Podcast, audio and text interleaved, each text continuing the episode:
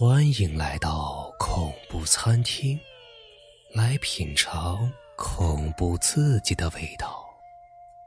本节目由喜马拉雅独家播出。接下来这个故事啊，叫做《午夜狂奔》，作者王硕。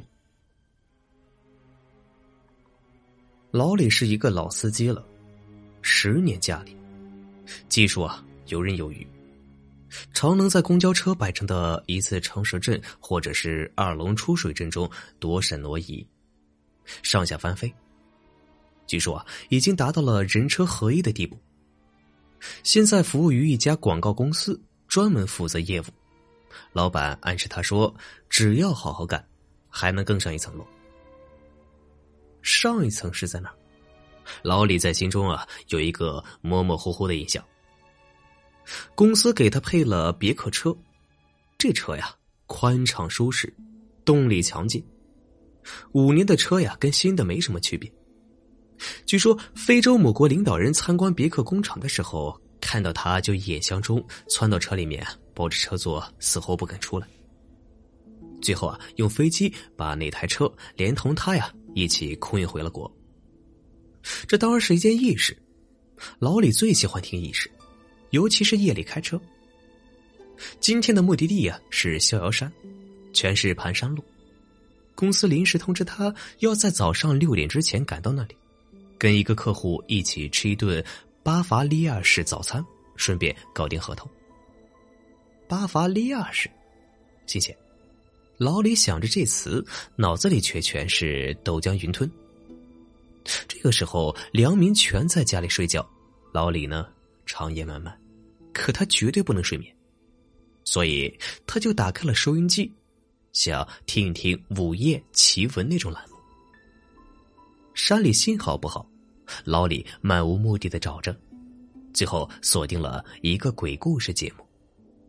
节目奇烂无比，故事老套陈旧，说书人故弄玄虚的压低了嗓音，正说道：“掌柜的一看手里的钱，妈呀！”老李嘀咕道：“行了行了，不就是值钱吗？编的不肯费点心思。下次掌柜的立个规矩，过了半夜十二点，一律刷卡买单，不就结了吗？”他看了一眼时钟，一点五十五分。山里的夜格外黑，只有大月亮高挂天边。老李感觉有点冷，他在想自己的孩子壮壮，他被送到了县里的寄宿小学。自己一个人住，不知道宿舍里面冷不冷。现在的孩子们自理能力太弱了，冷了也不知道加件衣服。学校今年的学费又涨了，老娘身体又大不如从前，而且对儿媳妇也是越来越不满。这方面啊，老李可没少受夹板气。周旋在他们俩之间，怎么也说合不到一块儿去。说到底呀，都是一家人。然而婆媳就好比猫跟狗一般，那就是前世的冤家，今生再去投，自己呢就继续和稀泥巴。房子住了十年也想换换，这钱呢似乎永远也不够花，就快不活了，活的为什么越来越累呢？车子颠了一下，山里路不是很平坦，他把方向盘稍微向内侧打了一点，这怪了。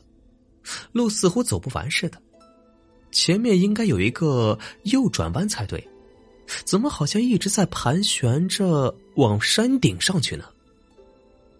老李聚精会神的看着路，完全没有注意到电台的播音已经结束了，收音机里面只剩下了细小的沙沙声。电视机开着，老李的老婆在沙发上睡着了。丈夫开夜车的日子里啊。他习惯于坐在电视机旁边看一晚上电视，因为睡也睡不踏实。可是今天他困得好像喝过了蒙汗药一般。别克像疯了似的狂奔着，时速或许已经可以赶上山脊赛车了。